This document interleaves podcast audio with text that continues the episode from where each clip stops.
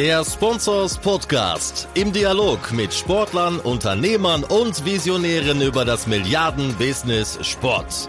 Mit Philipp Klotz und Daniel Sprügel. Herzlich willkommen zum 41. Sponsors Podcast. Schön, dass ihr wieder mit dabei seid und reinhört. Gleich geht's los mit dem Interview mit Marc Schober, seines Zeichens Vorstandsvorsitzender des Deutschen Handballbundes. Dazu gleich mehr, aber jetzt erstmal herzlich willkommen auch Daniel, wieder gut in Berlin angekommen. Wir haben uns ja vor kurzem noch beim Spobis Gaming Media in Köln gesehen, aber jetzt schon wieder über digitale Wege verknüpft. Wie geht's dir? Mir geht's blenden. Spobis überlebt, kann man sagen, war ja wieder richtig viel los. Da werden wir gleich nochmal tiefer ins Detail gehen. Und wir werden heute unsere Top-News der Woche erstmal wahrscheinlich weglassen und sprechen darüber, was gab's denn Neues vom Spobis? Was hat sich denn da entwickelt in der Gaming-Szene, in der Mediaszene? Und deswegen, Philipp, leg mal los. Was waren denn deine drei Highlights vom Spobis?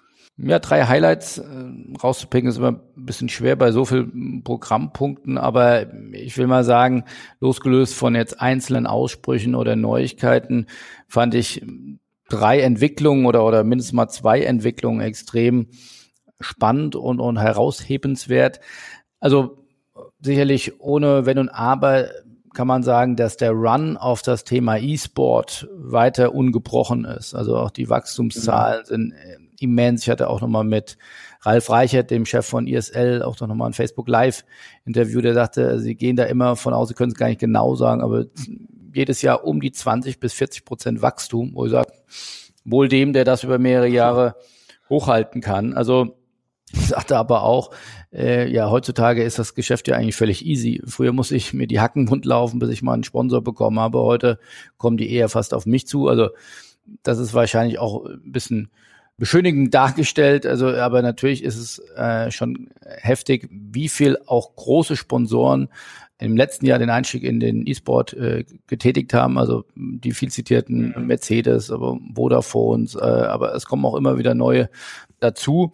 Also das ist beeindruckend. Ich saß auch abends, haben wir noch so ein äh, Dinner äh, gegeben, wo eben auch äh, Ralf Reichert bei mir am Tisch saß und auch mehrere namhafte Sponsoren, die sich auch weiterhin für das Thema öffnen und sagen, dürfen wir uns mal treffen. Also ich glaube, das wird sich der traditionelle Sport äh, wünschen. Also wenn, wenn man so ja, im wahrsten Sinne des Wortes die Tür eingerannt äh, bekommt. Das ist äh, auffallend, aber auch auffallend ist, dass natürlich immer mehr Bundesligisten, gestern glaube ich so SV Sandhausen macht jetzt auch E-Sport. Davor war es Werder Bremen, das haben wir auch im Podcast erwähnt. Also es kommt in beständiger Regelmäßigkeit kommt ein Bundesligist dazu. Es gibt Experten, die davon ausgehen, dass ja in naher Zukunft fast alle äh, Bundesligisten dort sich im E-Sport betätigen werden. Ähm, also das ist extrem auffallend, äh, wenn man auch äh, gesehen hat, wie groß die Nachfrage zu den Panels war bei uns beim Spobis. Ja, also bei dem einen haben, glaube ich, 50 Leute vor der Tür gestanden, die kamen nicht mehr rein, weil der Kongresssaal so voll war. Also war wirklich. Bei Katana war das, ne? Äh, genau, ist aus, aus allen Nähten geplatzt, ja. Und wir freuen uns auch ganz ja, privat, persönlich, auch über einen größeren Zulauf von internationalen Gästen beim Spobis Gaming und Media. Auch da scheinen wir in dem Ökosystem der Gamescom, die ja jetzt diese Woche stattfindet. Da kommen ja 500.000 Menschen nach Köln und schauen sich da die Neuigkeiten im Gaming- und E-Sport-Bereich an. Auch da haben wir gemerkt, wir sind halb immer vom Stuhl gekippt, wenn mal wieder eine Anmeldung aus Seoul, Vancouver oder ja, Oslo, äh, Australien kam. Also ist jetzt noch nicht so, dass da mehrheitlich Englisch gesprochen wurde beim Kongress, immer noch ein mehrheitlich deutschsprachiger Kongress, aber die Teilnehmerzahl hat sich wirklich verdoppelt, ist verdreifacht. Die Teilnehmer, die wirklich from abroad kommen. Und äh, das war eine Sache, die uns natürlich freut, dass wir hier auch im internationalen Bereich auf deutlich größeren Resonanz getroffen sind. Das war für mich so, mhm. also E-Sport, Ausrufezeichen weiterhin und äh, es gibt auch kein Anzeichen, dass das abappen äh, würde oder könnte. Und zweites Ausrufezeichen äh, finde ich hinter der digitalen Transformation, die man auch in der Fußball-Bundesliga jetzt mehr und mehr wahrnehmen kann oder auch dann sehen kann. Äh, wir hatten ja vor paar Tagen auch darüber berichtet, dass der FC Köln einen eigenen Accelerator investiert oder auch äh, eröffnet zusammen mit Hype Sports Innovation, einem israelischen Unternehmung, deren dessen Gründer Amir Rave ich dann auch jetzt persönlich mal kennenlernen durfte, sehr beeindruckend. Äh, das ist jetzt irgendwie das, das elfte lokale Spin-off, das er jetzt innerhalb der letzten ein, zwei Jahre aufgebaut hm. hat. Also man, du kennst ja auch Lead Sports, das ist natürlich für den deutschsprachigen Markt auch äh, echt eine Benchmark, aber was die da international hochziehen, das ist wirklich beeindruckend. Und ich finde eben auch beeindruckend, dass äh, dann ein erster FC Köln trotz äh, oder wie das Herr Wehrle auf der Bühne dann ja auch gesagt hat, äh, auch wegen äh, sag mal, der sportlichen Volatilität in solche Dinge investiert, um sich eben ein Stück weit unabhängiger vom sportlichen Erfolg zu machen. Und das finde ich wirklich bemerkenswert. Also Stichwort Kulturwandel, Stichwort in, in neue Bereiche investieren, äh, die Bereitschaft lernen zu wollen, nicht die Bereitschaft zu haben, wir wissen schon alles und, und äh, das haben wir doch die letzten 20 Jahre gut gemacht.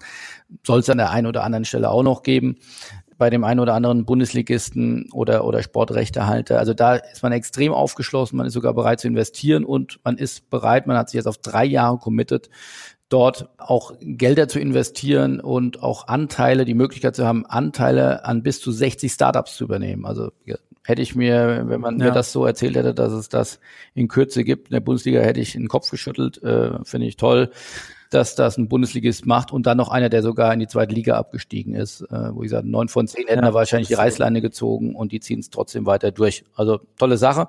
Ja. Äh, aber das ist nicht nur der erste FC Köln, auch Eintracht Frankfurt, äh, das hattest du ja auch mal im Podcast äh, vorgestellt. Wir hatten Herrn Hellmann auch da darüber im 1-1-Talk mit meinem Partner äh, Marco Klevenhagen darüber gesprochen hat. Also auch die investieren in äh, das Thema Digitalisierung und im Speziellen auch das Thema Startup. Hatten ja da auch so eine Startup Week. Also will das jetzt gar nicht vergleichen, was davon anders, besser oder ist, aber ja, toll, dass das aus dem zweiter Bundesliga ist auch noch das Thema aufgreift. Und ich durfte auch dann vor Ort noch mit dem Paul Kräuter sprechen. Das ist ja immer ein sehr launischer und, und, und, und sehr inspirierender Gesprächspartner, der auch dann von dem Thema Kulturwandel nochmal berichtet hat und ähm, was er da auch dann für Hürden hat in Dialog oder auch in der Kritik mit den Fans. Auch das fand ich sehr spannend. Also hier tut sich was in der Bundesliga. Das ist, sind jetzt vor allem drei Bundesligisten. Das ist noch nicht die ganz breite Front, wo man sagt, das machen jetzt alle, aber da tut sich extrem was. Also wenn man vergleicht, Spo, erster Spobis Gaming Media im letzten Jahr zu diesem Jahr, Riesenschritt nach vorne und wir sind gespannt, was sich da sonst noch tut in den kommenden zwölf Monaten.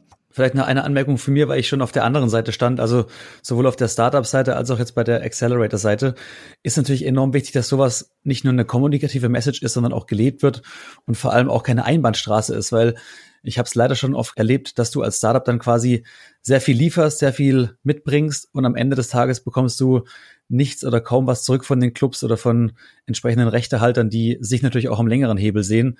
Deswegen, wenn, wenn jemand sowas macht oder sich überlegt, äh, sowas zu investieren als Club, seht das nicht als Einbahnstraße, weil die Startups brauchen da an, der Stelle auch eine Unterstützung und das ist enorm wichtig. Ohne da jede einzelne Person äh, zu kennen, glaube ich, dass diese Bereitschaft aber da ist. Also gerade, wie gesagt, wie könnte das Bekenntnis größer sein, als wenn du in die zweite Liga absteigst und eigentlich jeder danach schreit, jetzt müssen wir aber jeden freien Euro in den Wiederaufstieg investieren, aber trotzdem dann in solche Dinge ja. dann auch zu investieren und und äh, die Bereitschaft und die Bekenntnis zu haben, wir müssen in den Kulturwandel, wir müssen Neues lernen und wir müssen äh, in in neue Bereiche investieren, die wir heute vielleicht noch gar nicht kennen. Und dritter Punkt, das ist ja hier unsere Tradition, wir müssen ja immer die drei News oder jetzt irgendwie drei Erkenntnisse vom Spobis Gaming Media. Für mich die dritte Erkenntnis, ähm, der Hidden oder äh, der Hottest Champion der Sport-Business-Welt kommt aus Deutschland und heißt Carsten Curl. Ähm, nein, vielleicht ein bisschen überspitzt, kann jetzt nicht den gesamten Weltmarkt abscannen, aber das ist schon sehr beeindruckend. Äh, wir hatten den Carsten, der uns ja schon das eine oder andere Mal auf Kongressen beehrt hat, äh, glücklicherweise überzeugen können, nach seiner jüngsten Investorenrunde mal wieder Rede und Antwort zu stehen. Und das war ja extrem beeindruckend, was der noch für eine Power ausstrahlt, wie hungrig der ist und eigentlich immer nur den Blick nach vorn, während andere sagen können, da wurde die Company jetzt gerade mit über zwei Milliarden bewertet, äh, schnell die Anteile verkaufen, äh, aber er hat das Gegenteil getan, äh, einen neuen Investor gesucht oder neue Investoren gesucht, um noch mehr weiter zu wachsen, hat seine Anteile noch aufgestockt, hat jetzt über 50 Prozent der Anteile, der Stimmrechtsanteile und äh, ist mehr denn je motiviert, äh, das Unternehmen Sportradar da in die Zukunft zu führen und hat da ganz hehre Pläne äh, von äh, seinen Aktivitäten in Amerika, wo er ja bei allen großen Ligen auch Data-Partner ist. Äh, dort der eine oder andere wird das schon mitbekommen haben, geht ja auch gerade der Sportwettenmarkt auf. Das ist ja sein Hauptbetätigungsfeld von Sportradar. Mhm. Das spielt natürlich extrem in die Karten, aber auch er wirft den Blick Richtung Asien, aber auch natürlich auch Europa hat, glaube ich, äh, mehr als 30 Offices, äh, mehr als 2000 Mitarbeiter. Extrem beeindruckend. Äh, vom, vom Startup aufgebaut, früher ja schon Gründer äh, und Mitinhaber von BWin gewesen. Also der müsste schon seit Jahren, Jahrzehnten nicht mehr arbeiten und äh, gibt aber weiter Gas und hat äh, da Lust auf neue Inspiration und äh, ja, neue, neues Business. Da kann man, glaube ich, viel von lernen. Hm. A, von dem Hunger, zum anderen aber auch äh, von dem Approach, wie der an Themen herangeht und äh, welche neuen Businesses er belegt, die es vorher vielleicht in der Form noch gar nicht gab. Ja, die Frage, die unserem Zuhörer wahrscheinlich jetzt in den Nägeln brennt, kann ich sowas demnächst vielleicht auch als Podcast hören? Eine herausragende äh, Frage. In der Tat wollen wir das natürlich nicht äh, für uns behalten. Ähm, das konnten wir jetzt nicht so schnell schneiden, weil du ja auch so viele Kunden hast. Äh, äh, ist ja hier ein, ein, ein, ein, ein Feuerwerk der, der neuen Kunden, die ich ja bei dir da vernehme, von, von Bild über, über Sky bis also Vollgas. Vollgas. Danke. Vollgassprügel. Sehr gut. Herzlichen Glückwunsch. äh, auf den Spuren von Carsten Köll. Danke. Gib mir genau. noch ein Jahre, ja. Podcast erobert die Welt. Ja, aber das wollen wir in der Tat zum Anlass nehmen, den, den Talk, den ich mit Carsten da auf der Bühne haben, dass wir das nochmal im nächsten Podcast dann zum Besten geben werden, dass ihr, die nicht beim, bei uns in Köln sein konntet, das dann auch nochmal nachverfolgen könnt. Ich fand das sehr spannend. Ein Blick in die Zukunft des Sportbusiness. Was hast du denn mitgenommen aus Köln nach Berlin? Ja, erstmal eine, eine kleine Erkältung. Ich habe ein bisschen eine tiefere Stimme heute, aber alles gut. Ich habe die Klimaanlage zu hoch gedreht. Von meiner Seite aus, ich, ich werfe einen kleinen Rückblick. Ich habe eher so ein bisschen mehr, weniger E-Sports verfolgt und viel mehr die Mediaseite oder auch die die digitale Seite, zum Beispiel jetzt auch von dem Ben Reininger von The Zone, der über die Fangruppierung gesprochen hat von The Zone, wie die aufgeteilt ist und wie sie auch sehr, sehr seziert haben und wie sie die auch ansprechen mit ihren Werbekanälen etc. Äh, eine grandiose Nachricht, die heute rauskam, dass sie jetzt Cristiano Ronaldo als globales Testimonial verpflichtet haben. Das passt natürlich wie, wie sagt man auf, wie Arsch auf Eimer, der auch selber eine riesige digitale Reichweite mitbringt.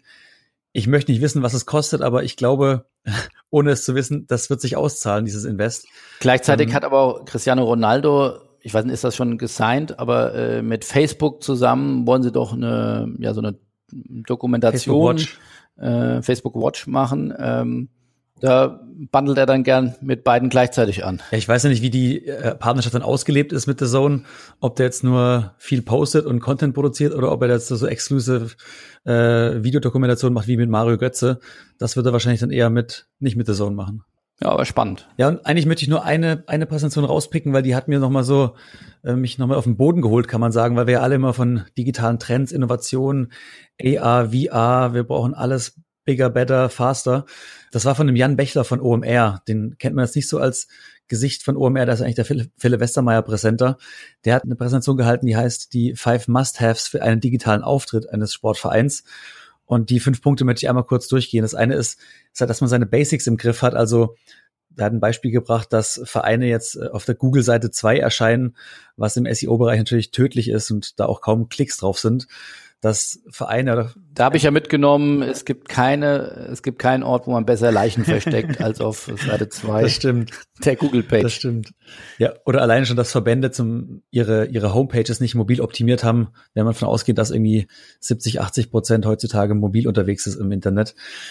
Äh, das zweite ist, dass man Social Media Kanäle konsequenter nutzt. Es wird einfach noch zu wenig genutzt, vielleicht auch, weil es teilweise noch nicht die, die Manpower gibt in den Vereinen im Bereich Social Media.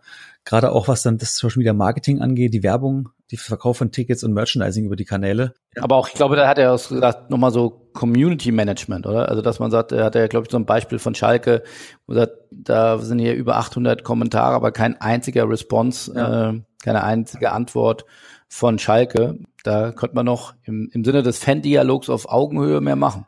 Auch da wahrscheinlich wieder das Thema Manpower, ne? Wenn du halt 400 Kommentare ja. mit einem Mann kommentieren musst, das wird ein bisschen, ist nochmal ein großes Invest da rein, ja. Kleine Extrameile mal gehen, muss doch mal drin sein. Ja, die brauchen aber noch einen Innenverteidiger, der, der muss ja auch verpflichtet werden. Das stimmt. Ich, ich mache schnell zu Ende. Content First war das der dritte Punkt, weil die Vereine ja immer mehr zum Entertainment-Unternehmen werden. Und wenn man sich eben selbst zu einem Entertainment-Unternehmen entwickelt, macht man sich auch unabhängiger von einzelnen Spielern. Wenn zum Beispiel so ein Cristiano Ronaldo wechselt, das ist zwar kein Beispiel aus der Bundesliga, aber dann ist ja dessen Reichweite auch erstmal ein Stück weit weg.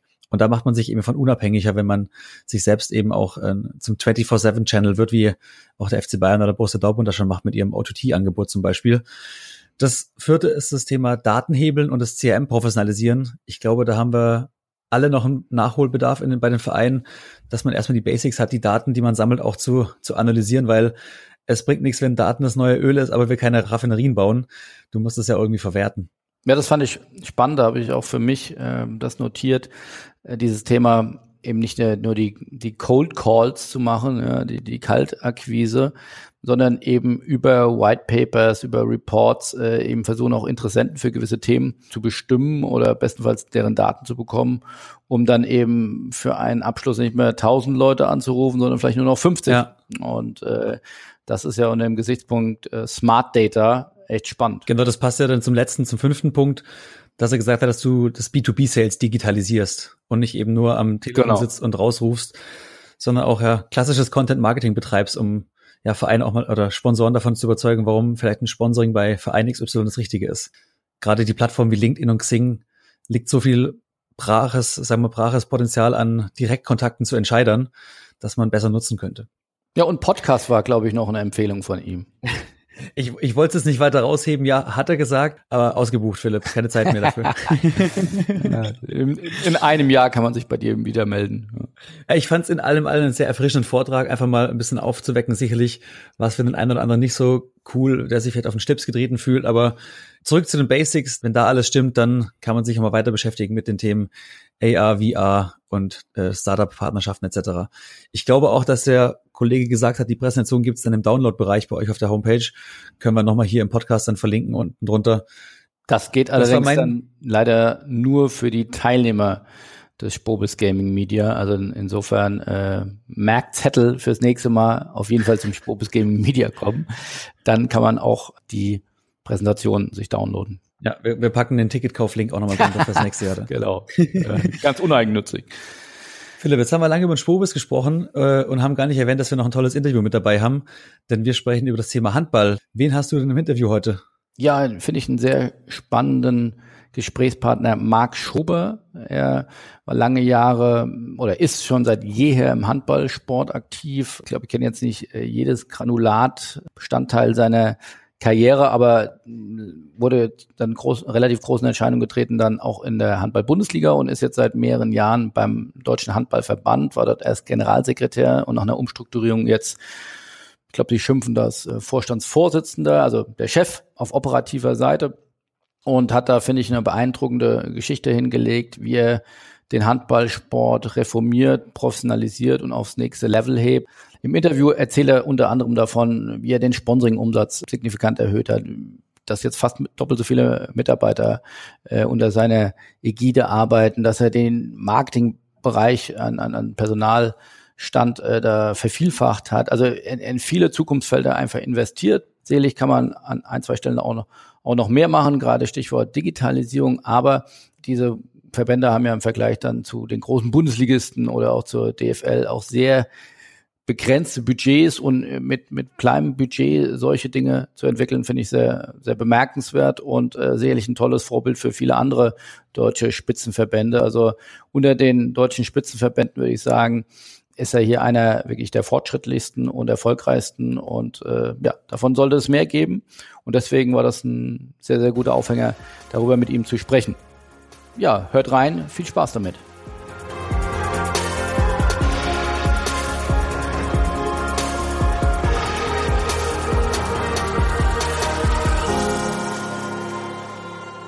Hallo Marc, herzlich willkommen zum Sponsors Podcast. Wir kennen uns schon eine ganze Weile. Du bist äh, Marc Schober, Vorstandsvorsitzender des Deutschen Handballbundes, das seit ungefähr einem Dreivierteljahr, davor Generalsekretär, davor bei der HBL gewesen in äh, verschiedensten Positionen und davor auch bei Clubs gewesen. Also du hast im Handball alles gesehen und bist jetzt ganz oben angekommen. Und im Handball tut's ja viel, deswegen sind wir froh, dass du bei uns bist und äh, dass wir über die Entwicklung von dir, von der DHB, aber auch vom Handball allgemein uns unterhalten können. Herzlich willkommen. Hallo. Du bist jetzt, wie gesagt, seit knapp vier Jahren äh, beim DHB, wie gesagt, erst als Generalsekretär, jetzt als Vorstandsvorsitzender. Das impliziert ja auch, dass es dort von der Strukturänderung gegeben hat. Was waren die größten Veränderungen und was hast auch du mit angestoßen, was sich beim DHB jetzt verändert hat? Ja, genau. Wir haben im Oktober letzten Jahres die BGB-Verantwortung vom Ehrenamt ins Hauptamt gelegt. Unser Präsident sagte immer, wir haben die Macht, er hat Macht abgegeben, das Präsidium hat Macht abgegeben. Davor habe ich höchsten Respekt. Wir können jetzt unsere Themen schneller umsetzen, weil wir einen fünfköpfigen Vorstand haben und drei davon sind BGB-Verantwortliche. Das ist schon eine große Veränderung für so einen Verband. Unser Präsidium ist jetzt äh, mehr oder weniger äh, ein Aufsichtsrat. Man kann es nicht 100 Prozent vergleichen, weil unser Präsidium bleibt weiter Präsidium. Da arbeiten ehrenamtliche Präsidiumsmitglieder und es gibt bestimmte Entscheidungen, die auch weiter natürlich in unserem Präsidium getroffen werden, beispielsweise die Auswahl eines Bundestrainers. Aber ganz, ganz viele Themen sind eben jetzt bei uns auf der operativen Ebene bei den Hauptamtlichen. Das ist das, was sich im Wesentlichen geändert hat. Es hat sich in den Jahren davor, in den letzten vier Jahren auch schon eine ganze Menge verändert, äh, weil wir deutlich strategischer arbeiten als die Jahre davor, behaupte ich, und äh, weil wir sportlich erfolgreich waren, beispielsweise 2016 mit dem Europameisterschaftstitel.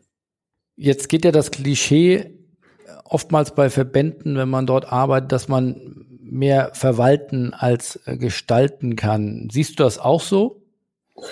Das ist mit Sicherheit nicht ganz von der Hand zu weisen. Ähm, aber mir macht es gerade unglaublich viel Spaß, äh, weil wir in der Vergangenheit hier ein Verwalter waren. Also das ist tatsächlich so. Ich sage inzwischen, wir wollen vom Verwalter zum Entwickler werden.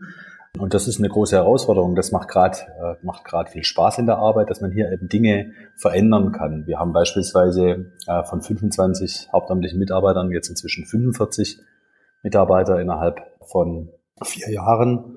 Und diese Mitarbeiter, alle neuen Mitarbeiter, die wir einstellen, die kriegen die Aufgabe in ihrem Fachbereich, in ihrem Funktionsbereich Themen zu, zu entwickeln und nicht zu verwalten. Und bei uns gibt es keine ja, Telefonzeiten von 9 bis 11.30 Uhr und 14.30 Uhr bis 17 Uhr, sondern wir sind äh, so wie Unternehmen oder Agenturen den ganzen Tag erreichbar. Wir arbeiten am Wochenende, wir arbeiten lauter Menschen, die den Handballsport lieben. Da hat sich, glaube ich, schon was getan.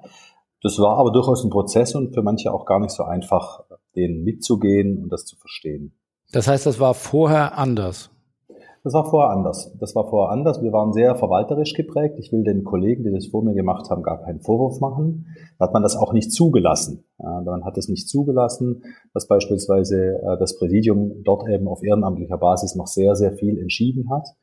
Das ist jetzt anders. Äh, jetzt ist es so, dass das Präsidium sich tatsächlich auch in einer anderen Rolle sieht und sagt, ich brauche an den Stellen im Hauptamt Menschen, die dafür bezahlt werden, die da Profis sind in ihrem Bereich. Und ich als Präsidiumsmitglied bin quasi Aufsichtsrat, muss weniger ehrenamtlich arbeiten, kontrolliere mehr. Da muss auch das Verständnis da sein. Das ist, äh, wie gesagt, ein Prozess, äh, vor dem ich auch höchsten Respekt habe. Nicht selbstverständlich. Ähm, das heißt aber nicht, dass alles schlecht war vorher in Verbänden und auch, dass das Arbeiten in Verbänden langweilig wäre äh, und auch nicht, dass ich dass wir uns völlig von der Gremienarbeit verabschieden oder völlig vom Ehrenamt verabschieden. Ehrenamt gehört dazu. Ehrenamt ist mindestens so wichtig wie Hauptamt bei uns nach wie vor schafft nur eine ganze Menge Ressourcen, es schafft klare Strukturen, klare Prozesse, damit wird das Arbeiten einfacher, wird professioneller, aber muss sich natürlich trotzdem in so einem Verband an bestimmte Regeln halten.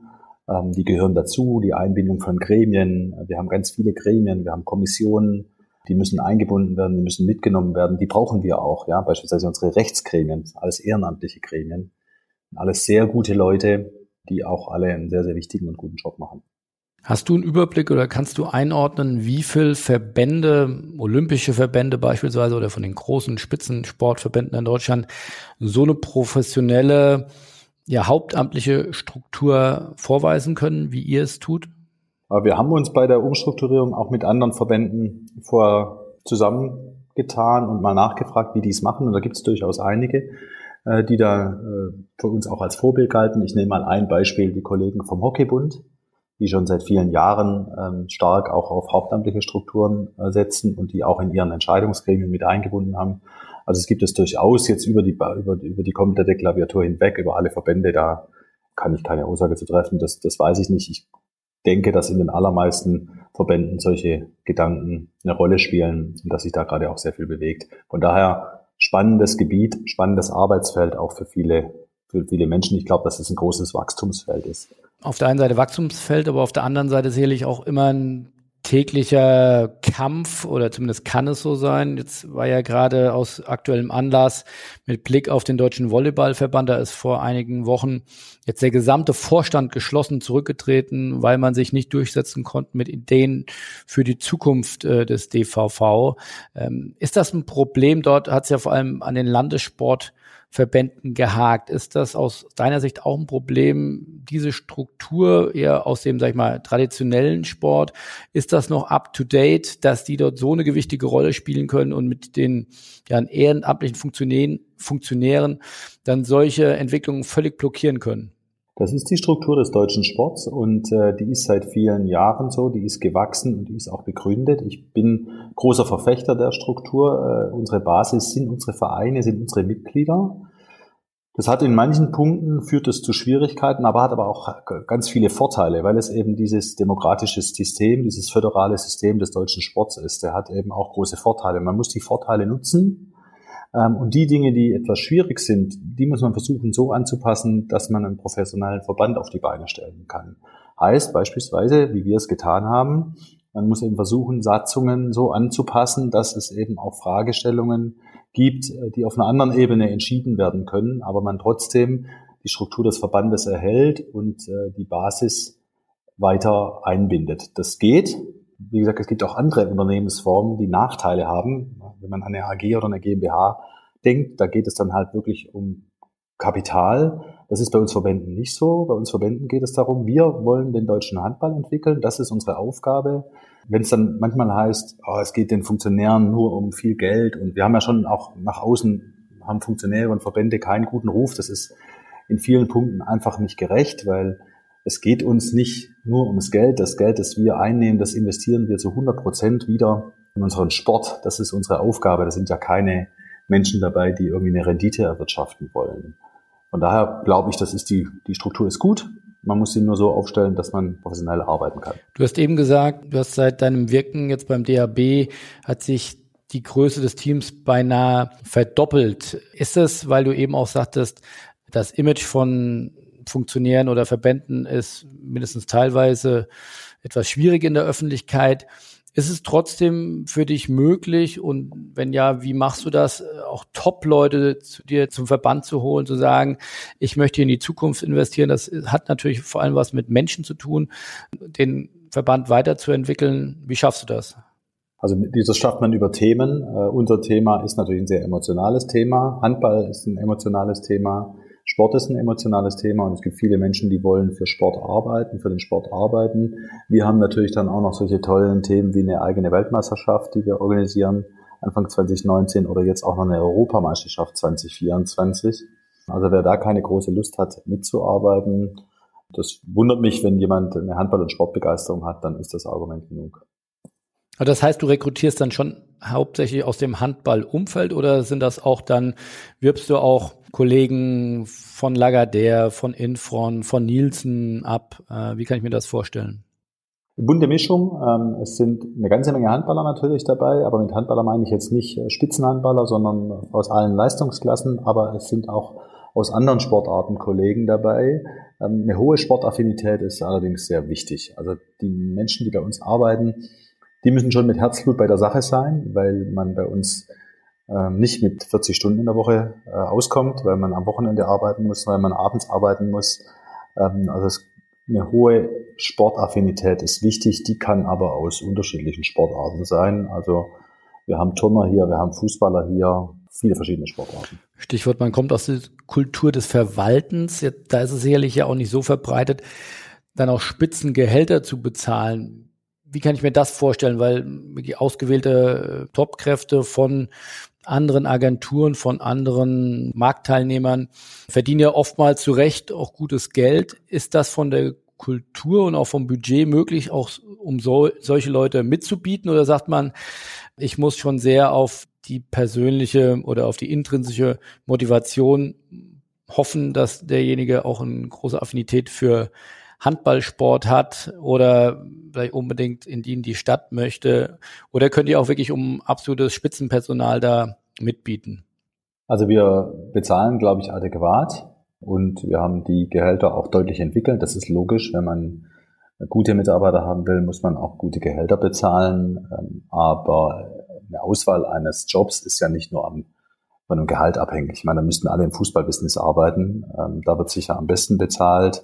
Ähm, und es würde keiner im Bereich Gesundheit arbeiten, im Sport oder keiner in einem Verein arbeiten.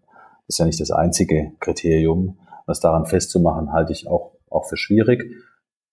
Wir bezahlen adäquate Gehälter. Da sind unsere Mitarbeiter, denke ich, auch zufrieden. Mehr, mehr wird sich jeder wünschen. Aber wir haben auch deutlich, äh, eine deutliche Entwicklung auch in dem Bereich äh, umgesetzt. Das sieht man schon allein daran, dass wir die Anzahl der Mitarbeiter fast verdoppelt haben.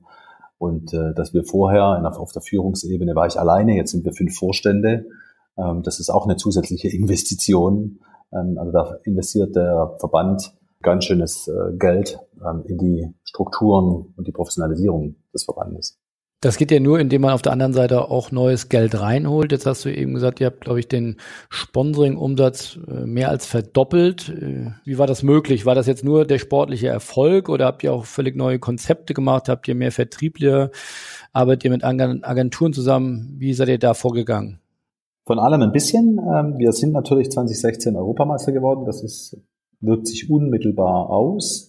Wir haben aber auch unsere, äh, auch da unsere Strukturen verändert. Wir haben inzwischen von unserem Vermarktungspartner Lagardère drei äh, Mitarbeiter hier im Haus sitzen, die für uns den äh, Vertrieb machen. Wir haben in unserer Umsetzungsabteilung Kollegen, mehr Kollegen, die sich tatsächlich dann mit der Umsetzung des Sponsorings auseinandersetzen, um unsere Kunden glücklich zu machen. Wir monitoren und dokumentieren den Vertrieb und auch die Umsetzung unserer Sponsorings und auch die Kundenbindung ist bei uns ein, ein wichtiges Thema, dass wir wirklich auch strategisch angegangen sind, wo wir einfach planen, was wir für Maßnahmen ergreifen, um unsere Kunden zu binden und um die Maßnahmen auch wirklich umzusetzen, die wir uns vertraglich vereinbart haben. Und das führt in Summe dazu, dass wir unsere Sponsoring-Umsätze von zwei Millionen auf über vier Millionen gesteigert haben.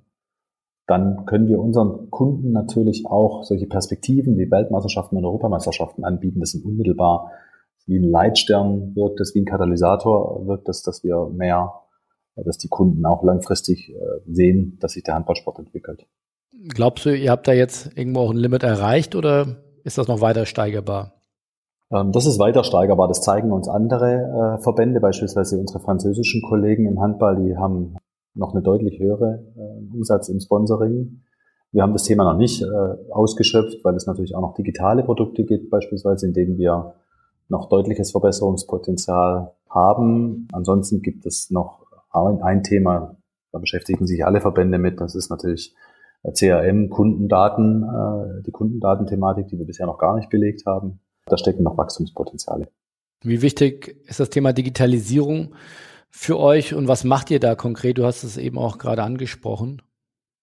Das ist ein sehr wichtiges Thema. Wir stehen da ziemlich am Anfang. Ich habe beim DHB angefangen mit einem Pressesprecher. Wir haben inzwischen in der Kommunikations- und Marketingabteilung sieben Mitarbeiter. Das ist also ein am stärksten gewachsener Funktionsbereich. Aber zugegebenermaßen stehen wir da noch, äh, noch am Anfang. Da sind wir in vielen Bereichen noch verbesserungsfähig. Das gilt sowohl für, für die Nutzung von Social Media äh, als eben auch für die Digitalisierung der Prozesse, die dahinter stehen oder eben für das, für das Kundenbindungsmanagement. Also wir haben beispielsweise wir haben natürlich Instagram-Kanäle, Facebook-Kanäle und so weiter und so fort, ähm, aber da können wir noch viel mehr Content spielen, da können wir noch viel mehr mit unseren Fans und mit den Handballinteressierten kommunizieren. Da müssen wir noch weiter investieren. Welchen Content spielt ihr da vor allem? Also ihr habt ja jetzt nicht den tagtäglichen Zugriff auf die Spieler. Ähm, ihr habt ja dann punktuelle Länderspiele, ihr habt Turniere. Wie befülle ich solche Kanäle dann das ganze Jahr über? Ja, wir haben tatsächlich auch äh, das ganze Jahr über äh, Content von Mannschaften, weil wir natürlich zwölf Nationalmannschaften haben. Wir haben ja auch Beachmannschaften, Jugend, Nachwuchsmannschaften. Und auch über Nachwuchsmannschaften gibt es teilweise hochinteressanten Content, spannenden Content, witzigen Content oder Entertainment, das wir da ausspielen können. Wir haben deutsche A-Jugendmeisterschaften, deutsche B-Jugendmeisterschaften und solche Geschichten, wenn die bei unserer Kernzielgruppe extrem gut ankommen, die wir zunehmend bespielen und damit dauerhaft äh, Content auf unseren, auf unseren Medien haben. Dennoch spielen natürlich unsere, spielen natürlich unsere Nationalspieler gerade aus der Männernationalmannschaft eine sehr große Rolle. Da ist es unsere Aufgabe, zusammen mit den Bundesliga-Clubs äh, Content zu produzieren, regelmäßig Content zu produzieren und die Spielerpersönlichkeiten da in den Fokus zu stellen. Mit welchen Plattformen arbeitet ihr zusammen oder auf welchen Plattformen seid ihr präsent? Facebook, Twitter, Instagram sind, glaube ich, die Kernplattformen und dann unsere eigene Website. Und gibt es da eine ungefähre Zahl, mit wie vielen Menschen ihr dann dort interagiert oder wie viel folgen euch in Toto? Das ist eine gute Frage. Da hättest du mich vorher darauf vorbereiten sollen. Dann hätte ich den Kollegen gefragt und der hätte mir die exakte Zahl genannt nochmal jetzt auch allgemeiner auf den Handballsport äh, geschaut. Da gab es ja vor kurzem wirklich einen großen und wahrscheinlich aus Handballsicht einen tollen Deal mit Infront und Perform auf europäischer Ebene. Der Europäische Handballverband hat dort über einen zehnjährigen Deal eine Garantiesumme von 500 bis 600 Millionen erlöst äh, für unter anderem die Champions League und die Europameisterschaften. Das ist ja sicherlich der größte Deal, den es im Handballsport je gegeben hat. Ist jetzt eine allgemeine Aufbruchstimmung oder sagt ihr, ja, betrifft uns jetzt erstmal nicht. Schöner Rückenwind, aber ist auch eigentlich egal. Nee, ist natürlich nicht egal, weil es betrifft uns durchaus. Wir nehmen ja an den Meisterschaften teil, die die Europäische Handballföderation äh, durchführt, beispielsweise die Europameisterschaften oder unsere Bundesliga-Clubs an den Champions League-Wettbewerben. Und für die hat es natürlich unmittelbare Auswirkungen auch für uns, weil wir äh, als Nationalverband natürlich davon ausgehen, dass die Europameisterschaften aufgewertet werden dadurch, äh, dass wir noch höherwertige Europameisterschaftsqualifikationsspiele beispielsweise haben, die noch mehr Reichweite äh, generieren können, dass wir äh, über neue Medien noch stärker über den Handball kommunizieren können. Also von daher spielt es schon eine große Rolle für uns. Wenn Geld in den Topf kommt, von außen in den Handballtopf, dann profitieren da alle von. Und konkret jetzt für den DAB bezogen steht ja ein großes Turnier vor der Tür, die WM im nächsten Jahr zusammen mit Dänemark. Wo steht ihr da in der Vorbereitung? Wir hatten letzte Woche die äh, Auslosung. Das heißt, es steht jetzt fest, äh, welche Mannschaften an welchem Standort spielen. Unter anderem in, Gro in München, Kroatien äh, beispielsweise. Deswegen zieht auch der Ticketverkauf jetzt nochmal wieder merklich an. Wir haben zum jetzigen Zeitpunkt schon 35 Prozent der Tickets verkauft. Das ist eine sehr ordentliche Zahl. Wir spielen in Berlin, München, die Vorrunde, die Hauptrunde in Köln und das Halbfinale in Hamburg und in Dänemark spielen wir in Kopenhagen und Herning. Das eine gemeinsame Weltmeisterschaft mit Dänemark ist. Und ansonsten sind wir am organisatorischen Arbeiten. Äh, wir haben dafür acht hauptamtliche Kräfte eingestellt, die ausschließlich für die Weltmeisterschaften arbeiten und arbeiten dann an den genannten Standorten mit lokalen Organisationskomitees zusammen, an denen wir dann entweder wieder Mitarbeiter eingestellt haben oder dort mit äh, beispielsweise den Arenen zusammenarbeiten, die dann ihre Teams zusammenstellen. Wenn ihr sagt, wir haben dafür extra acht Leute eingestellt, gibt es dann, wie es bei der Fußball-WM das ja auch gibt, dann so ein extra eigene GmbH, ein eigenes Organisationskomitee oder wird das als, als Unterabteilung des DABs betrieben? Es gibt ein eigenes Organisationskomitee, aber das ist besetzt äh, durch die Mitarbeiter des Deutschen Handballbunds. Es gibt keine eigene Gesellschaft, da haben wir uns gegen entschieden, äh, weil es äh, haftungsrechtlich äh, für uns relativ wenig gebracht hätte und weil es wirtschaftlich keinen Sinn macht. Es ist so, dass die Mitarbeiter, die im Hause sitzen, auch für die Weltmeisterschaft Aufgaben haben. Also jeder Mitarbeiter hat eben eine bestimmte Aufgabe auch für die Weltmeisterschaft beispielsweise unser Presseteam oder eine Kollegin, die für die Logistik zuständig ist, kümmert sich dann um Visa-Fragen. Und die acht zusätzlichen Mitarbeiter, die sind ausschließlich für die Weltmeisterschaft zuständig. Kann man denn mit so einer WM auch Geld verdienen oder ist das nur den Handballsport auch zu beatmen in Deutschland? Das gibt ja relativ sicher, außer man spielt wie die deutsche Fußballnationalmannschaft, äh, eigentlich nur positive Effekte von Themen, die in den Medien sind, äh, bis hin zu äh, Menschen, die ins Stadion pilgern bis hin zu neuen Sponsoren, die man ansprechen kann. Aber kann man damit auch als Verband Geld verdienen? Ziel ist es, äh, dass wir sportlich erfolgreich sind, wenn wir eine Weltmeisterschaft in einem eigenen Land ausrichten. Das ist unser erstes Ziel. Zweites Ziel ist, dass wir für den Handball werben. Und drittes Ziel ist, dass wir einen wirtschaftlichen Erfolg äh, erreichen, auch mit so einer Weltmeisterschaft. Und ja, man kann damit auch Geld verdienen. Wenn man dann dieses Geld aber auf mehrere Jahre verteilt, dann ist das jetzt nicht das oberste Ziel. Glaubst du denn, dass es ein ähnliches Wintermärchen geben kann wie 2007, als Deutschland im Handballfieber war? Glaubst du, dass es eine ähnliche Euphorie geben kann? Ja, das glaube ich und daran arbeiten wir. Was wir anders machen als 2007 ist, dass wir wesentlich mehr kommunizieren im Vorfeld schon, dass die Menschen wissen, dass eine Handballweltmeisterschaft stattfindet. Wir haben nicht den Anspruch, dass ganz Deutschland es weiß, das wird nicht funktionieren, aber die Handballinteressierten und die erweiterte Sportinteressierten Zielgruppe, die sollten es wissen bis dahin, bis es losgeht. Und dann ist die Weltmeisterschaft selbst ein großes äh, Werbemedium für uns, wie gesagt, dass wir für Handballer werben können und anschließend viele Kinder haben, die in die Vereine gehen und der Handballsport äh, da noch einen Schub bekommt. Sag doch mal kurz, äh, wann geht's los mit der WM und äh, wann dürfen wir uns aufs Finale freuen? Das Eröffnungsspiel ist am 10. Januar in Berlin gegen Korea, so wie es aussieht, gegen eine Mannschaft aus Süd- und Nordkorea. Auch eine ganz spannende Geschichte, die wir da versuchen zu erzählen. Das Finale findet am Sonntag, den 27.01. in Dänemark statt. Oh, das ist ja mal gut. Äh, normalerweise war es eigentlich immer Gott gegeben, dass am Sonntag vor dem Spobis das Finale stattfindet, da wir das ja jetzt ein bisschen in die Woche geschoben haben, müssen wir noch nicht total im Vorbereitungsstress dann das Finale äh, schauen. Das ist auf jeden Fall schon mal vom Timing besser. Mindestens für uns. Dann geht's aber Schlag auf Schlag bei euch. Ihr habt jetzt vor kurzem den Zuschlag für die Europameisterschaft 2024 äh, bekommen. Also ihr kriegt nicht genug an Großevents. Das eine noch nicht über den Berg. Da holt ihr euch schon das nächste. Warum dieser Eifer, sag mal, um Großevents? Also Eifer um Großevents äh, ist, ist bisschen äh, übertrieben. Wir haben noch nie in Deutschland eine Europameisterschaft gehabt.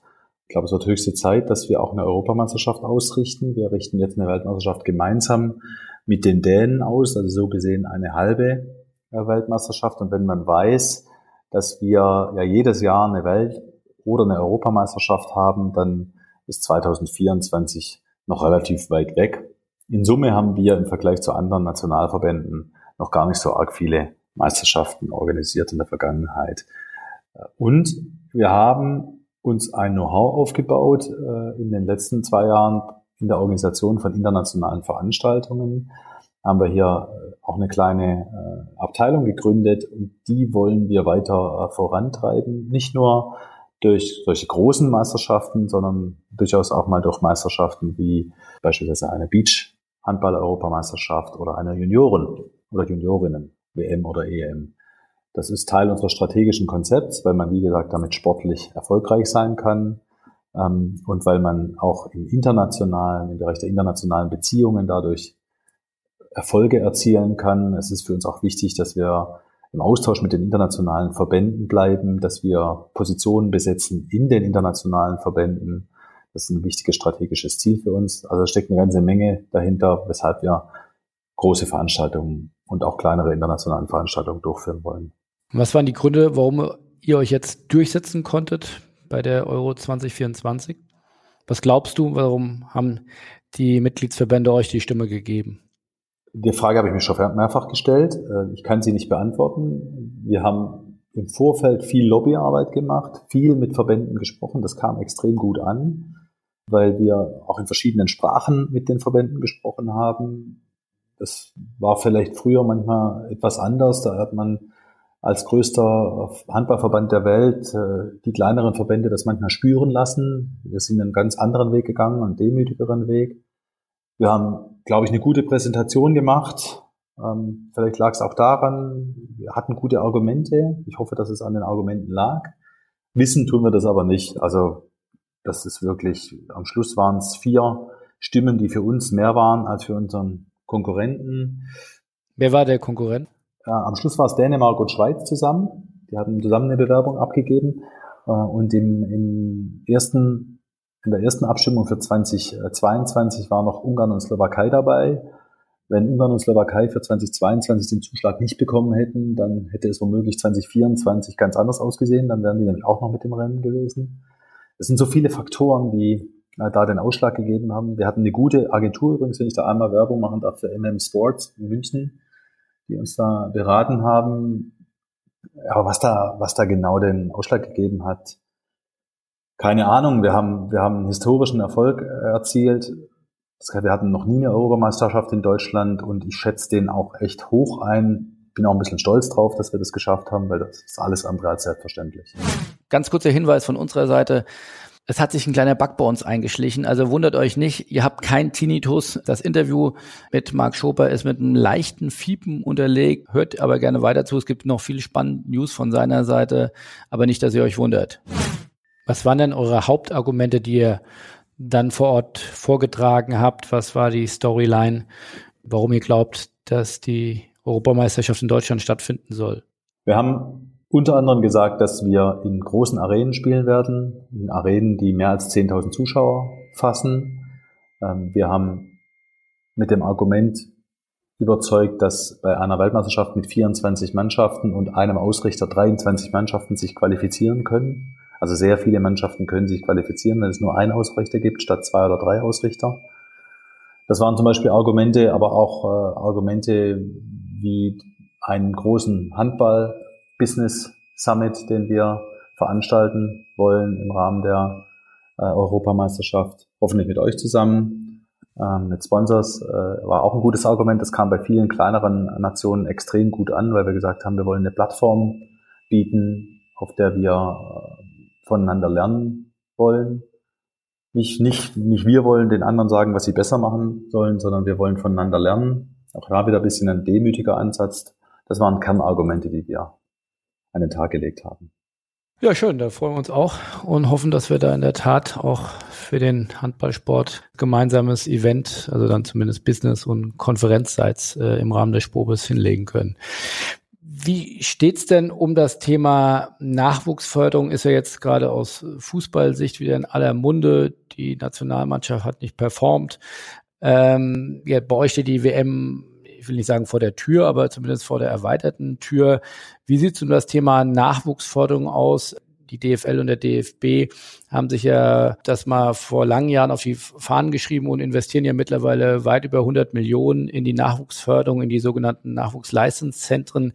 Gibt es sowas Vergleichbares auch im Handballsport? Es gibt sowas Vergleichbares, natürlich mit ganz anderen Zahlen belegt. Äh, das ist klar. Wir haben seit vielen Jahren ein Jugendzertifikat bei denen unsere Bundesligisten aufgefordert sind, äh, Nachwuchsarbeit äh, zu machen und Spitzensportler, Top-Sportler auszubilden. Also wir haben die Verantwortung sehr stark in den Händen der, der Bundesligisten, die in den letzten Jahren hauptamtliches Personal angestellt haben, die in den letzten Jahren Akademien und Internate aufgebaut haben. Da hat sich sehr viel entwickelt. Wir selbst machen seit vier, fünf Jahren ein intensives Eliteförderprogramm, bei dem wir einzelne Spieler über Schule, Ausbildung ähm, und eben in ihrer sportlichen Karriere intensiv betreuen, dokumentieren, welche Leistungsfortschritte die Spieler machen und, und, und. Da sind wir auf einem sehr guten Weg. Ähm, ist ein dauerhafter Prozess, aber wir sehen, dass wir in unserer aktuellen nationalen Mannschaft und in unseren Jugend- und Junioren-Nationalmannschaften nach wie vor äh, Talente äh, bekommen, viele gute Talente haben. Aber da muss man auch immer vorsichtig sein, weil die Konkurrenz schläft nicht. Beispielsweise unsere französischen Freunde ähm, machen da auch eine exzellente Arbeit oder in ganz Skandinavien werden Nachwuchstalente ausgebildet. Äh, da sind wir sicher nicht am Ende. Da hoffen wir, dass wir durch die Leistungssportreform, die wir gerade umsetzen, gemeinsam mit DOSB und BMI, dass wir da auch einen Schritt vorankommen und noch mehr in den Nachwuchsbereich und im Trainerpersonal beispielsweise investieren können. Da ist sicher noch einiges zu tun. Aber die Leistungssportreform, das ist ja auch ein zähes Thema, oder? Ich glaube, wir sind einen Schritt vorangekommen. Das ist ja auch gar kein, gar kein so ganz leichtes Thema. Der Leistungssport in Deutschland ist eben sehr föderal äh, organisiert. Ähm, der ist in unseren Strukturen so organisiert, wie er ist. Da gibt es auch gute Argumente für. Auf der anderen Seite muss man den Leistungssport manchmal eben auch zentraler angehen. Dass das lange dauert, war mir klar. Aber die ersten Schritte, die sind äh, gut, die sind äh, gemacht. Es gibt diese die Kriterien im POTAS-System, an denen wir uns orientieren können, die uns helfen, um ein Qualitätsmanagement umzusetzen und äh, die uns dann auch, und das, das haben wir in der letzten Woche erfahren, äh, mehr Geld in den, in den Sporthaushalt bringen. Und dieses Geld, das wird den Verbänden zugutekommen und das wird letztlich, wenn wir es gut machen, und das wollen wir machen, in unsere Trainer, in die Ausbildung äh, von Trainern und in die Ausbildung unserer Spieler fließen. Aber so allzu viel Geld war das doch nicht, oder das waren noch um die 20 Millionen, oder? 20, 25 Millionen pro Jahr. Das waren 23 Millionen jetzt in dem ersten Wurf für 2018 und für die Folgejahre ist das noch nicht ganz klar. Ähm, ich glaube, das ist ein sehr gutes Ergebnis. Natürlich äh, gibt es andere Nationen, in denen mehr Geld in den Sport investiert äh, wird oder noch mehr Geld in den Sport investiert wird, aber da sollten wir nicht undankbar sein. Um es richtig zu stellen oder, oder nochmal klar zu machen, die, zwei, die 23 Millionen fließen nicht nur in den Handballsport, sondern die fließen in den gesamten DOSB und dort richtig. wird es dann nach verschiedenen Verbänden aufgeteilt. Also bei dem einzelnen Verband kommt dann wahrscheinlich eine mittlere sechsstellige Summe äh, an. Aber es ist jetzt sicherlich nicht der ganz große Wurf, wenn man betrachtet, wenn, wie viel Geld in Kultur investiert wird oder in andere Themen äh, und welche Rolle der Sport ja eigentlich auch in der Gesellschaft hat, äh, von dem integrativen Aspekt über, über Gesundheitsthematik bis zum Leistungssport, könnte man ja durchaus argumentieren, dass da noch mehr Geld investiert werden müsste. Da kann ich schwerlich widersprechen, aber das ist wie vorher bei den Gehaltsthematiken. Mehr Geld ist immer schön und jeder möchte mehr Geld und äh, das ist sicher ein Prozess. Ähm, wir müssen auch unsere äh, Versprechungen einhalten. Wir müssen unsere Strukturen verbessern. Wir müssen unsere äh, Prozesse optimieren. Das tun wir auch. Und dann halte ich das für einen Prozess. Klar, ähm, ich würde mich auch freuen, wenn es noch mehr Geld ist. Und ich kann dir nicht widersprechen an der Stelle, dass wir viel für die Gesellschaft leisten, dass wir viele Kinder äh, von den Straßen holen, dass unsere Vereine eine exzellente Arbeit machen. Logisch, aber daran müssen wir auch ein bisschen arbeiten. Auch wir müssen arbeiten, wir es vorher auch schon mal dran, an dem, an dem Image des Sports, an der Sauberkeit des Sports. Das sind ja alles so Themen, die da reinspielen. Ähm, da kann man jetzt nicht auf andere zeigen und sagen, ihr müsstet mal, sondern äh, da müssen wir dran arbeiten.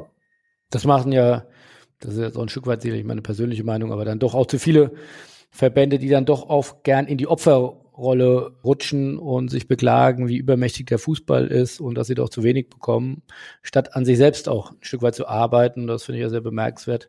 Diesen Prozess habt ihr ja auf jeden Fall angenommen und gesagt, wir haben unser Glück, nehmen wir in unsere eigene Hand. Ja, das alles andere hilft mir ja nicht. Das muss der Weg sein. Und dann, wenn man Leistungen bringt, dann kann man durchaus auch an der einen Stelle, anderen Stelle auch Forderungen stellen. Das machen wir auch. Und das gehört auch dazu. Aber mich an den anderen ständig äh, zu messen, das hilft nicht. Wir haben unser eigenes Ziel, unsere eigenen Visionen und an denen arbeiten wir. Sag doch mal ganz kurz, wie viel Gesamtbudget hat der DAB, weil du immer einerseits eben über die Sponsoringerlöse, dann äh, jetzt das zusätzliche Geld vom Bundesinnenministerium, über wie viel Gesamtbudget könnt ihr pro Jahr verfügen? In etwa 10 Millionen. 10 Millionen Euro, das entspricht äh, einem Handball-Bundesligisten. Einem großen Handball-Bundesligisten. Genau, einem großen Handball-Bundesligisten. Ja. Und so muss das eigentlich auch sein. Also wir, wir sollten äh, ein, ein, eigentlich sogar etwas mehr als ein eher großer Handball-Bundesligist umsetzen. Wir haben immerhin die Nationalmannschaft als das meines Erachtens spannendste Handballteam Deutschlands. Gut, das ist aber dann auch wieder halbwegs vergleichbar mit dem Fußball. Ich glaube, da der DFB ja so um die 200, 300 Millionen Euro Umsatz. Auch das ist ja dann auf Augenhöhe von Schalke 04 oder ja, in BVB ist da schon deutlich drüber und, und die Bayern haben ungefähr doppelt so viel, aber dann ist man da vom, vom Multiple sicherlich in ähnlichen Bereichen. Ja, genau.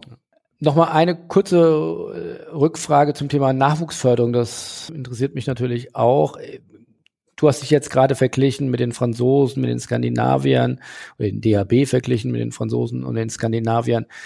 Kriegt man denn überhaupt die jungen Menschen noch vom Sport, vom Handballsport äh, begeistert? Also in Zeiten von E-Sport, aber auch in Zeiten einer Omnipräsenz von Fußball.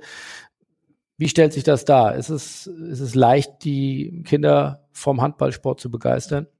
Nee, leicht ist es nicht, aber man schafft es durchaus, wenn man äh, gut ausgebildete Trainer hat, ähm, dann kommen die Kinder auch in die, in die Hallen.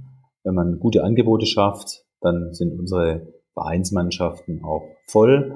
Es ist jetzt nicht so, dass die Anzahl der Mitglieder steigen würde im Handball oder die Anzahl der Mannschaften nicht rückläufig wäre. Da haben alle klassischen Sportarten mitzukämpfen, sicher aus den Gründen, die du genannt hast. Das ist klar, das sehe ich an meinen eigenen Kindern, äh, wie gern die datteln. Aber die machen halt auch trotzdem Sport. Und wenn ich in dem kleinen Verein, in dem ich meine Kinder äh, untergebracht habe, äh, schaue, äh, da wird sehr gute Arbeit gemacht und dann, dann rennen uns die Kinder die Hütte ein und wir können es kaum mehr bewältigen. Das funktioniert. Ähm, man muss vielleicht ein bisschen mehr tun als in der Vergangenheit. Du hast vor ein, zwei Jahren mal bei der Spork, äh, konnte ich dich auch mal überzeugen, dass du da mal ein Modul mitmachst. Äh, ich glaube, es geht um das Thema äh, Leadership, fand ich sehr toll und spannend, dass du, du das dann auch dran teilgenommen hast. Hast du für mich einen Satz äh, gesagt, der mich beeindruckt hat, aber auch den ich mir sehr gut gemerkt habe. Du hast gesagt, deine, deine Vision ist, äh, du willst den Handballsport verändern. Kannst du das nochmal erläutern? Was ist deine Vision für den Handball? Wo glaubst du, kannst noch hingehen? Also zunächst hat mir das sehr viel Spaß gemacht, hier bei dem Leadership-Seminar dabei zu sein. Und das hat mir auch wirklich geholfen, mich nochmal selbst mit der eigenen Vision zu beschäftigen. Ähm, und die, ich habe sogar noch etwas mehr gesagt, als dass ich den Handballsport verändern will. Ich habe gesagt, ich will ihn dahin bringen, wo der Handballsport hingehört. Und das ist äh, in Regionen des Fußballsports. Das ist ähm, ein großes Ziel und auch sehr groß gedacht vielleicht, aber ich glaube das tatsächlich. Ist, äh, wir haben ein Riesenpotenzial, nutzen das zu wenig aus und auf dem Weg will ich mich begeben. Das treibt mich jeden Tag an. Ich habe so viel Freude an diesem Sport und der macht mir, den finde einfach nach wie vor äh, den spannendsten Sport der Welt und den will ich in eine andere Dimension bringen. Das ist eine lange Aufgabe, aber so ist es ja bei Visionen auch und die dürfen auch nicht innerhalb von einem halben Jahr erreichbar sein, sonst ist langweilig. Und daran arbeiten, arbeite ich jeden Tag und versuche das auch meinen Mitarbeitern hier mitzugeben. Jeden Morgen, wenn ich reinkomme, äh, versuche ich das auszustrahlen, dass wir den Handballsport entwickeln wollen. Woran kannst du das messen, wenn du sagst, soll sich dahin entwickeln in ähnliche Gefilde? wie das Fußballbusiness? Machst du das an Umsatzzahlen fest, an, an, an, an Zuschaueranzahl, an Einschaltquoten? Woran würdest du das festmachen wollen? Daran würde ich es daran festmachen wollen, äh, dass wir den Handball eben, dass einfach noch mehr Menschen sich Handball im Fernsehen beispielsweise anschauen, dass wir Einschaltquoten steigern, dass wir mehr Zuschauer in den Arenen haben, dass wir so ein Geschäftsfeld wie Merchandising entwickeln, das ist noch gar nicht wirklich gibt im Handball, ja, dass wir das, was wir manchmal dann bei so einzelnen Weltmeisterschaften oder Europameisterschaften schaffen, wenn wir erfolgreich sind, dass wir das ähm, länger und breiter auf die Straße bringen. Ich glaube, dass es ein wesentlicher Erfolgsfaktor der, der Kollegen aus dem, aus dem Fußball ist, dass sie eben über, über Jahre hinweg sportlich erfolgreich waren. Jetzt waren sie es mal nicht, aber mein Gott, die waren über Jahre hinweg sportlich erfolgreich und daher kommt dann auch, steigt dann auch eine Nachfrage. Es war ja beim Fußball nicht schon immer so ist mir schon bewusst, dass der Vergleich zum Fußball jetzt ähm, weit hergeholt ist. Und ich sagte ja auch kurz nach Fußball. Also wo genau dieses kurz ist, habe ich ja gar nicht definiert. Aber die Nachfrage, die gesellschaftliche Rolle des Sports, wie, wie darüber gesprochen wird im Büro oder ähnliches, das meine ich damit. Da glaube ich, da können wir mit unserer Sportart in eine andere Dimension vorstoßen. Wie gesagt, das ist eine Vision und das ist ein hohes Ziel. Das gelingt, weiß ich nicht, aber Deswegen mache ich das. Jetzt hat nicht jeder so ein, so ein inneres Feuer und das ihn dann auch antreibt, bis er mal Vorstandsvorsitzender eines deutschen Handballbundes ist. Ähm, nichtsdestotrotz gibt es viele auch Zuhörer, die sagen, ich möchte den nächsten Schritt in meiner Karriere machen. Hast du für die einen Tipp und sagen, das hat mich, mir geholfen, das hat mich vorangebracht, das ist auf jeden Fall nachahmenswert? Also da gibt es sicher viele Wege, erfolgreich zu sein. Meiner ist nur einer. Ich bin jetzt an, an, für mich an der Stelle, an der ich viel bewegen kann in meiner Sportart. Das ist schon echt toll und ähm, das hätte ich mir nie ausgemalt vor. Das war auch nie von vornherein äh, der Plan, an die Stelle äh, zu kommen, an der ich jetzt bin. Ich habe immer mich ähm, konzentriert äh, auf meinen Job. Ich war immer fleißig. Ähm, ich war fachlich äh, sehr interessiert. Ich behaupte, dass ich viele fachliche Inhalte aufgesogen habe.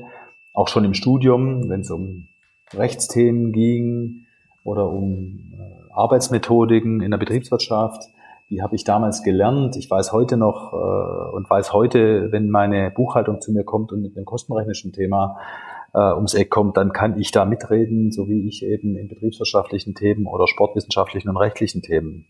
Man hört ja häufig so, ja, das, was ich im Studium gelernt habe, brauche ich gar nicht. Meine Standardantwort darauf ist, dann hast du es nicht richtig gelernt, weil du, du brauchst es. Also du, du diese, die Kenntnisse, die, die helfen dir, die wir in, den, in unseren Studiengängen im Regelfall, ja, ist manchmal auch anders, aber bei mir hat es zumindest funktioniert. Und ich glaube, dass das heute einer meiner Erfolgsfaktoren ist, Fleiß, fachliche, fachliches Know-how. Und dann drittens ein ganz wichtiger Punkt sind die Kommunikationsfähigkeiten. Auch das ähm, ist sehr, sehr wichtig in meinem Job. Ich muss äh, heute von, das ist schon immer so, ähm, vom, vom dem Bundesliga-Verein über den Hauptsponsor, den Vorstandsvorsitzenden eines Hauptsponsors äh, spreche ich dann aber am nächsten Tag auch mit dem mit dem kleinen Bezirksliga-Verein, der seine Sorgen hat und mit meinen Landesverbänden, also auf allen Ebenen. Und das macht mir großen Spaß, das macht den Reiz aus, ähm, der zu meinem Job dazu gehört. Letzte Frage, du hast ja auch bei der Spork äh, äh gemeinhin ja die Killerfrage, aber äh, ja, glaube ich gar nicht so verrückt. Nichtsdestotrotz in äh, Du willst den Verband extrem weiterentwickeln, du willst dich challengen. Ähm, die Welt entwickelt sich äh, total schnell. Wie schaffst du es oder was machst du, äh, um dich tagtäglich ähm, zu informieren oder aber auch zu inspirieren? Also wo sagen, um deinen eigenen Mitarbeitern, deinen Kunden, äh, deiner Sportart auch immer einen neuen Impuls geben zu können. Wie schaffst du das? Oder was machst du da? Da mache ich gar nichts Besonderes. Ähm, also das kommt aus mir heraus, kann das nicht beschreiben. Woran das liegt? Es, es, gibt so ein paar Dinge, die ich, die ich mitnehme. Äh, jeden Morgen, wenn ich ins Büro komme, dann nehme ich mir auch vor, dass ich eine positive Ausstrahlung abgebe, dass ich äh, mit einem Lachen ins Büro komme, weil sonst kann ich das von meinen Mitarbeitern nicht erwarten. Das funktioniert auch zu 99 Prozent. Ich habe selten schlechte Laune, aber dafür mache ich nichts Besonderes. Das ähm, ist einfach Teil meiner Person vielleicht und Teil der Aufgabe, die ich habe. Da habe ich Glück, das weiß ich, dass ich eine Aufgabe habe, die mir so viel Freude macht. Keine Ahnung, ob das bei einer anderen Aufgabe anders wäre. Das weiß ich nicht. Ich finde es immer ganz spannend, wo jetzt mal jüngsten Vortrag von Michael Trautmann gehört, der sagt, äh, ich schwöre darauf, ganz viel zu lesen oder auch viel äh, amerikanische Literatur, wie man dort auch von den Liedern ein Stück weit lernen kann oder sich inspirieren kann. Oder gerade ist ja heute in der die ständigen äh, verändernden Medienwelt. Auch da kann man ja in, im Internetzeitalter auch viel links und rechts gucken oder ja vom Podcast aus Amerika über den Newsletter bis hin zu Büchern und äh, ja Bewegtbild. Äh, Geschichten. Also Na, das mache ich natürlich nach wie vor. Das ist klar. Das wusste ich gar nicht, dass du darauf raus willst. Es ist, ist klar. Copy-Paste nach wie vor auch eine gute Methode. Ja, äh, die setze ich, die setze ich durchaus ein. Viel durch Gespräche, und natürlich durch äh, Besuch von, von Kongressen, auch Weiterbildung, wichtiges Thema. Ähm, wie du ja vorher schon gesagt hast, habe ich den Leadership-Kurs gemacht. Also ich höre nicht auf, äh, weiter zu lernen. Das ist natürlich auch eine Phrase, da müsste ich fünf Euro einwerfen in irgendein Phrasenschwein. Aber das ist, das ist natürlich auch die Realität. Super, dann vielen lieben Dank für die tiefgehenden und ehrlichen Einblicke und äh, viel Erfolg bei der WM und bei dem weiteren Aufbau eines sehr agilen deutschen Handballbundes und äh, also mein Segen habt ihr auf jeden Fall. Wir hätten nicht nur gern Fußball, Fußball, Fußball, sondern auch weitere Sportarten, die so aktiv gemanagt werden und die auch so einen Impact auf die Gesellschaft und äh, auf das Sportbusiness haben. Also weiterhin viel Erfolg, weiterhin so viel Power und vielen lieben Dank. Dankeschön, gleichfalls viel Erfolg. Ihr müsst mit den Sponsors auch einfach so weiterzumachen. Also das macht auch viel Spaß, eure Entwicklung zu sehen. Ihr habt ja auch ein ganz ordentliches Management. Dankeschön. Sagt man so, ja. Genau. Okay. Danke, bis dann. Tschüss.